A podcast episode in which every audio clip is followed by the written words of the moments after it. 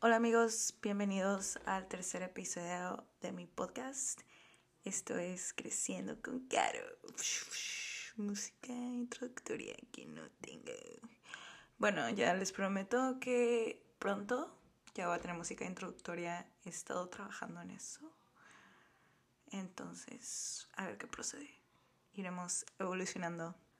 Bueno, el día de hoy les voy a hablar de un tema que también a mí se me hace súper mega interesante. Y estos son las células madres y cómo las células madres contribuyen al envejecimiento. De eso se va a tratar el episodio de hoy. Y sobre...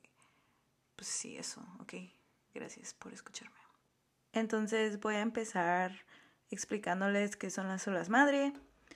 Pues las células madre es como el nombre lo dice, ¿no?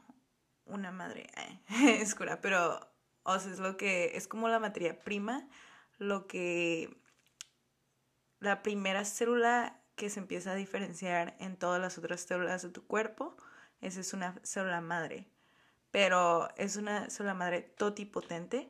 Entonces las células madres totipotentes son células que literalmente solo son el esperma y el huevo, así se dice, ¿no? Perdón, ya lo googleé, el óvulo. Entonces esas son células totipotentes que pueden ser cualquier otra célula del cuerpo. Y después nos vamos a las células multipotentes, que son las células que pueden ser, se pueden diferenciar entre cualquier otra célula del cuerpo menos la esperma y el óvulo. Y así se va haciendo como una pirámide, ¿no? o sea, la, parte más ancha de la pirámide son las células totipotentes y luego las pluripotentes y luego vas a las multipotentes que es, o sea, se pueden diferenciar entre varios tipos de célula, pero ya tienen como un lineaje. Por ejemplo, las células hematopoieticas, esas se pueden hacer células de sangre, o sea, pero ya sea que sea célula de plaqueta, un glóbulo rojo, un mioblasto, glóbulos blancos, o sea, muchos tipos, pero todos son de la sangre. Entonces imagínate así, o sea, tenemos una que es solo hace tejidos de músculo, pero pues hay muchos tipos de células musculares, así, por ejemplo. Y después tenemos las células madre unipotentes, que solo se pueden transformar entre a un tipo de célula. O sea, esto ya no es como un tejido, ya es una célula. Por ejemplo, las células de la piel, ah, tenemos células madres ahí que solo hacen células de piel. Y esas son células unipotentes. Y tú dices, pues, o sea, una célula normal se divide. ¿Cuál es la diferencia? Pues la diferencia es que las células madres tienen una capacidad de autorrenovación. Entonces, cuando una célula de la piel, por ejemplo, se divide, pues te salen dos células de la piel. Pero cuando una célula madre se divide, te sale una célula madre y una célula de la piel. Entonces mantienen su población de células madres haciendo este proceso. Y esa es la mayor diferencia entre células, de células madres y, y pues células normales. Y pues también que las células madres producen células normales. Esas son como las dos características más importantes porque ahorita les he estado hablando de todos los tipos de células madres y a veces puedes decir de que, wow, o sea, no, o sea, no es solo como una cosa, no sé ustedes cómo se lo imaginaban, pero yo antes de aprender todo eso yo pensaba que era como, ay, es una célula que hace todas las células y ya. O sea, nunca me imaginé de que no, o sea, literal, hay miles de células madres que tenemos en nuestro cuerpo desde bebés hasta que somos adultos, hasta que nos morimos, siempre vamos a tener células madres. Y y pues así como nuestro cuerpo envejece, nuestras células madres también envejecen. Entonces, como ya hablé en el episodio anterior sobre los telómeros y cómo estos se acaban y hacen que una célula deje de reproducir, pues eso también le pasa a las células madres. Se le acaban los telómeros, se deja de reproducir y se, y se, se muere o se va a un estado de senescencia. Y igual, como también en el episodio anterior, la senescencia también puede ser causada por un tipo de daño en el ADN o varios, varios procesos. Entonces, no solamente los telómeros, pero como las células madres son súper buenas en como son como células bebés, o sea, son súper buenas en reproducirse y en todo eso, pues normalmente estas específicamente sí se hacen viejitas gracias a los telómeros. Y como esto contribuye al envejecimiento, pues, o sea, tú te imaginas si tienes una célula que te está, o sea, está haciendo tus células inmunes, ¿no? Por ejemplo, una célula hematopoietica. hematopoietica. Y pues se muere, se hace senescente o, o se hace viejita, pues senescente es lo mismo. Entonces, obviamente vas a producir menos, o sea, tu cuerpo va a tener menor capacidad para producir ese tipo de células tan rápido y tan eficientemente como lo hacían antes. Entonces, pues te enfermas cuando eres adulto, cuando eres viejito y pues tienes menos células de ese tipo o, o tu sistema inmune ya no hace que se reproduzca más rápido y pues es más fácil que te dé una infección o algo así. Igual con tus células madres del cerebro que hacen neuronas, pues en cuando estás viejito produces menos, que igual, o sea, o sea sabemos que no las neuronas no se producen tanto, pero aún así, pues, o sea, produces menos y eso todavía no, es, no, o sea, yo no sé si está probado o no, la neta, pero pues es lógico que contribuyen a, a pues, enfermedad, o sea, yo me imagino Alzheimer's y cosas así. Entonces, esta es la parte y este es el por qué, pues, terapia de células madres puede ser muy muy bueno para el envejecimiento, para prevenir enfermedades del envejecimiento. Porque pues tu cuerpo, entre más células madres tienes, más rápido se regenera, más rápido se recupera de cualquier enfermedad. Entonces igual hace que te, que te den menos enfermedades por lo que ya hablé del sistema inmune. Entonces pues obviamente si podemos encontrar alguna manera de que estas células madres no se hagan viejitas o no se mueran, pues eso puede prevenir y puede hasta curar muchísimas enfermedades. Y al curar enfermedades y eh, prevenir el envejecimiento de estas células, pues previenes en alguna manera el envejecimiento de un organismo o un tejido como tal. Por eso a mí eso se me hace muy padre y se me hace muy cool que ahorita muchos de los científicos están investigando esto como una manera para pues aliviar el envejecimiento de alguna forma. Ok, entonces ahorita voy a hablar un poco sobre otro tipo de células madres que no mencioné. Hasta ahorita hablo de puras células madres naturales que existen en tu cuerpo de forma natural. Pero hay un tipo de células madres que se llaman células pluripotentes inducidas. Entonces, esta es una célula que, o sea, puede ser de cualquier tipo, una célula de piel, por ejemplo, que tú le pones unos factores de transcripción y los expresas en su ADN y se vuelven a ser células madre. O sea, tú ya, ya tienes una célula diferenciada y la estás manipulando genéticamente usando biología sintética para que sea solo una, una célula madre de nuevo. Y, o sea, esto no pasa en la naturaleza. Esto es algo que descubrió un señor llamado Shinya Yamanaka en Japón. Bueno, no sé si lo descubrió en Japón, pero es japonés. Lo descubrió en 2006 y primero lo escribió con células de, de rata y de ratón, perdón, de ratón y después con células humanas. Y esto ha sido extremadamente revolucionario para la biología. O sea, ya ganó un premio Nobel, obviamente, porque no manches, es algo súper loco, ¿no? Y ustedes dirán, ¿por qué es tan importante? Ok, hay muchas razones por las que esto es algo sumamente importante. Número uno, Imagínate ahorita, por ejemplo, la lista de trasplantes de órganos está súper larga. Hay gente, muchísima gente se muere cada segundo porque no puede encontrar un órgano. Y entonces imagínate que si en lugar de encontrar a un donador, pues con estas células madres tú puedes crear un órgano en el laboratorio. Y ahorita estamos en las etapas tempranas, pero hay mucha gente trabajando en eso y yo sí creo 100% que va a ser posible, más pronto que tarde. Entonces vas a crear un órgano.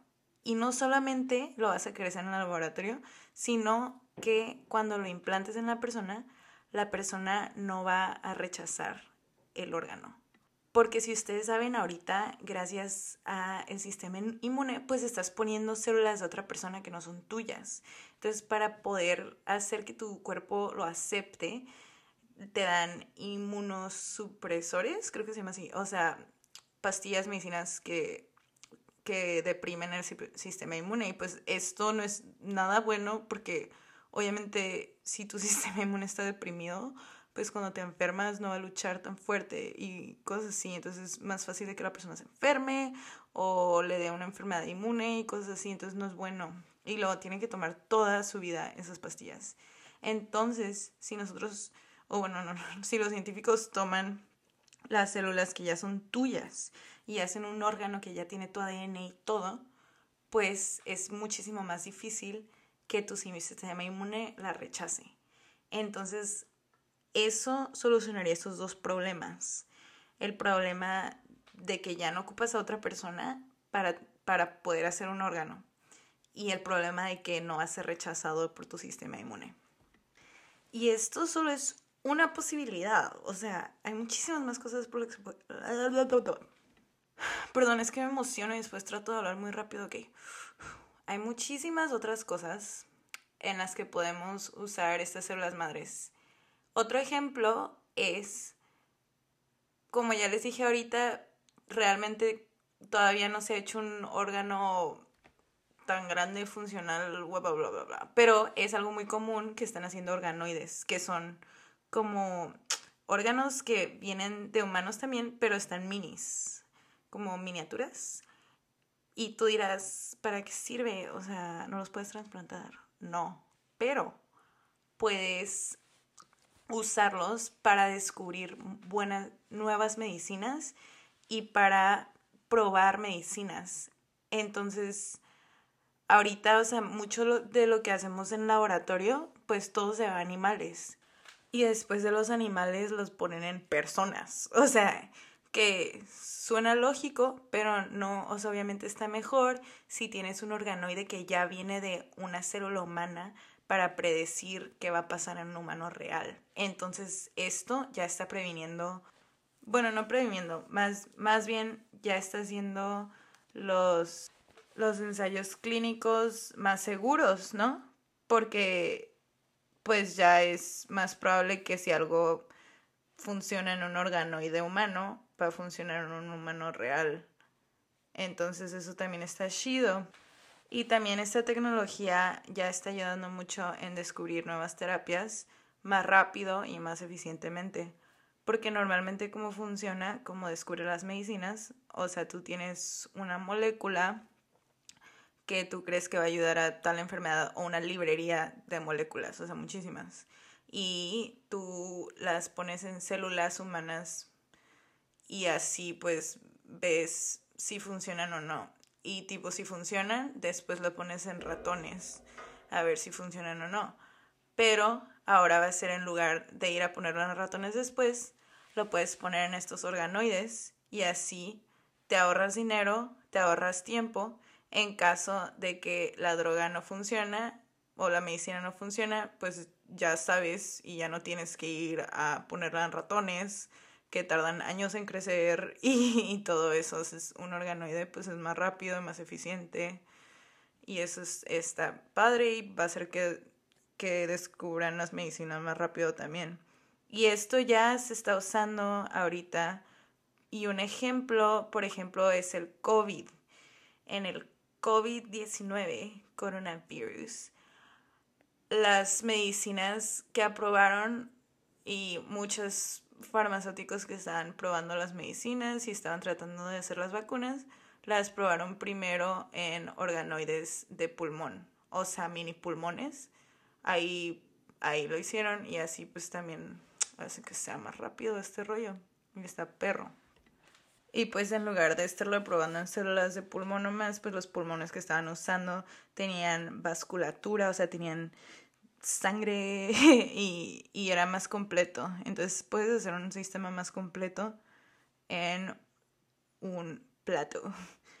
Pero obviamente esto viene con muchos dilemas éticos, ¿no? Porque, pues, más o menos ya sabemos cómo crear un, un humano en un plato de una nada, gracias a esta tecnología, que está súper loco. Entonces, pues, ¿qué regulaciones van a tener que estar puestas para que esto no suceda? Que obviamente ahorita todavía no podemos crear un humano, pero es muy posible y ya podemos ver cómo va a suceder. Aunque no creo que nadie lo quiera estar haciendo, pero quién sabe, luego hay mucha gente muy loca en el mundo, ¿no? Entonces, obviamente el gobierno tiene que empezar a regular esto un poquito más de que qué puedes hacer con estas células y qué no puedes hacer. También otra cosa súper creepy es que hay mini cerebros que están haciendo que sirven muchísimo, muchísimo para estudiar enfermedades. Por ejemplo, uno de mis proyectos en mi laboratorio pasado era hacer células de cerebro, o sea, diferenciar células de piel, hacer células madre y después hacer células de cerebro para estudiar el Alzheimer's. Entonces la idea es que ya que tienes las células de cerebro, las haces, las envejeces artificialmente y así puedes estudiar el Alzheimer's. Y eso está cool, o sea, el mío no era un organoide, nada más era un, en un 2D. Pero hay gente que está haciendo esto con organoides y pues aún así mejor porque puedes estudiar enfermedades que normalmente no se pueden estudiar en un cerebro normal.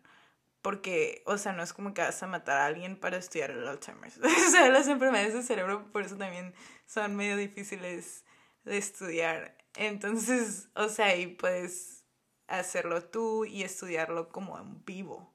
Y eso está súper padre, ¿no? Pero el dilema más grande es que si ustedes creen que si estamos creando un cerebro, el cerebro pues son neuronas y con eso pensamos y es un cerebro humano. ¿Creen que el cerebro tenga sentimientos? ¿O creen que el cerebro pueda pensar? Y esto es obviamente mucha gente ha pensado en esta pregunta. Entonces ya han hecho estudios que demuestran que de alguna manera sí son como células humanas. Por ejemplo, ahorita acaba de salir esto hace como una semana o dos semanas, no sé. Y ahí les voy a dejar el link en la descripción porque ya saben que siempre les dejo los links. Una compañía que se llama Cortical Labs en Australia desarrolló unas neuronas y con unos electrodos y no sé qué, la verdad es que no pude leer el artículo completo porque lo tenía que comprar y no, no o sea, está bien caro, ¿no? Entonces solo leí las, como las ruedas de prensa.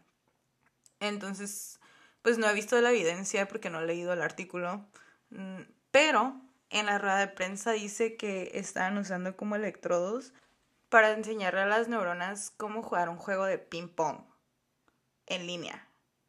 Y las neuronas aprendieron y aprendieron, según lo compararon con un sistema de inteligencia artificial, y las neuronas aprendieron más rápido que la inteligencia artificial. O sea, eso está súper loco. Entonces, pues tú dices, si estas neuronas pueden aprender, pues ¿qué más pueden hacer? ¿Quién sabe? Y, o sea, y estas creo que eran neuronas nomás en un plato. Imagínate un cerebro, un cerebro mini quién sabe, o sea, ¿creen que puedan sentir? ¿O creen que puedan pensar? Porque pues ya sabemos, según esto, ya sabemos que pueden aprender. Entonces, pues qué loco, ¿no? Ahí les dejo algo que pensar. La neta, hablar de esto me acaba de recordar de qué tan mal está el, la el sistema de comunicación científica. O sea, no puedes leer un artículo si, o sea, si no eres parte de una universidad o algo así. Tipo, yo trabajo en una empresa y no tenemos acceso a artículos gratis. Entonces, no puedes leer un artículo a menos de que pagues como 45 dólares. O sea, ¿qué es eso? ¿Cómo va a progresar la ciencia así? Qué estupidez. Y así luego la gente quiere estar informada y como siendo millonario nomás puedes comprar información. La neta, qué mal. Pero bueno, esto es una discusión para otro día. Perdón por la interrupción. Sigamos en el mundo de células madres. ok, ahorita les voy a hablar de otro artículo que también hizo que mi cerebro explotara. Mind blown. Esto también pasó este año hace algunos meses. Unos científicos en Tasmania hicieron unos organoides de cerebro y también incorporaron células madre que formaron ojos en el cerebro. O sea, un cerebro, un mini cerebro con mini ojos. Y usaron luz y los ojos reaccionaron a la luz. O sea, un mini cerebro, o sea, ¿creen que puede haber? No sé, pero sus ojos eran fucking funcionales. Again, no pude leer el fucking artículo porque tenía que pagar un millón de cuatrocientos mil dólares. Es cura, como 45, pero no va a pagar ese dinero. Qué desesperación, no pude leer ese fucking artículo. Bueno, tienen ojos funcionales, mini cerebros. Qué loco, ¿no? Obviamente esto puede ser enorme, o sea, nos puede traer un beneficio enorme porque así podemos estudiar el, o sea, enfermedades de los ojos, en esos ojos, y podemos estudiar cómo se, cómo se desarrollan los ojos, o sea, en un bebé, que puede ser importante para prevenir enfermedades de los ojos. Y eso está muy perro, ¿no? O sea, qué padre, pero al mismo tiempo estás haciendo cerebros humanos con ojos. Que quién sabe qué ven o qué no ven. O quién sabe si tienen conciencia o no. Wow, qué extremo. Quiero saber qué piensan sobre eso. Si alguien tiene un comentario, si alguien escucha podcast, podcast y tiene algún comentario, eh, mándame un mensaje porque la verdad me interesa saber lo que las otras personas piensan sobre esto. Porque para mí es como, wow, estamos viviendo como en el año 3500 o qué está pasando con la vida. Pero está súper perro y pues obviamente me motiva a seguir estudiando y a seguir haciendo estas cosas. Pero pues la neta sí es un dilema ético, no sé ustedes qué piensan. O sea, imagínate si alguna vez el episodio de Black Mirror se hace real. O sea, literal ya tenemos mini cerebros. Imagínate si pueden guardar información y luego se hacen como que tus memorias se guardan en un cerebro. No sé, ya me estoy yendo bien recio. Pero pues así comienzan las cosas, ¿no? Qué extremo. Anyway, creo que ahí voy a cortar el episodio porque tengo muchísimas cosas de qué hablar. Entonces mi siguiente episodio de Solo Madres va a ser enfocado en terapia de Solo Madres, como esas terapias en Tijuana que te dicen de que ah, ven, paga 7 mil dólares y te pongo Solo las Madres en la rodilla para que te, te quite el dolor de fucking rodilla. Y como esas, la neta, es una farsa, les voy a explicar lo que yo opino. Y de nuevo, disclaimer, mucho la mayoría de mi podcast son mis opiniones, personalmente y obviamente son educadas con pues lo que yo he aprendido con mi educación científica. Entonces, si ustedes quieren hacer su propia opinión y formar su propia conclusión, pues lean los artículos que les pongo en, en, mi, en mi descripción del episodio. Ahí pueden encontrar muchas cosas sobre células madres chidas, pueden ver fotos de los cerebros y ese pedo, entonces vayan a verlos, ok, es importante que lean y que formen sus propias opiniones. Siempre voy a motivar a que la gente haga esto. Ok, bueno amigos, gracias por escucharme, fue un placer y espero que les haya gustado este episodio.